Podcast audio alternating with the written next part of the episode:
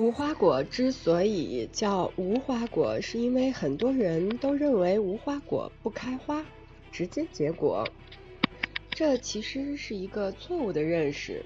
无花果其实也是先开花再结果的，只不过无花果开的花比较特殊，因为它的花托长得比较特别，是个朝上包起的呈灯泡形的囊，花轴被包在囊中央。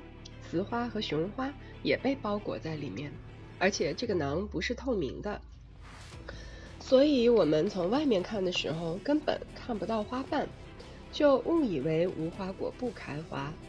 只要吃过无花果的人都知道，能吃的部分其实就是花轴膨大所形成的假果，而真正的果实是藏在包裹里的一粒粒的小颗粒。所以无花果也是先开花。后结果的。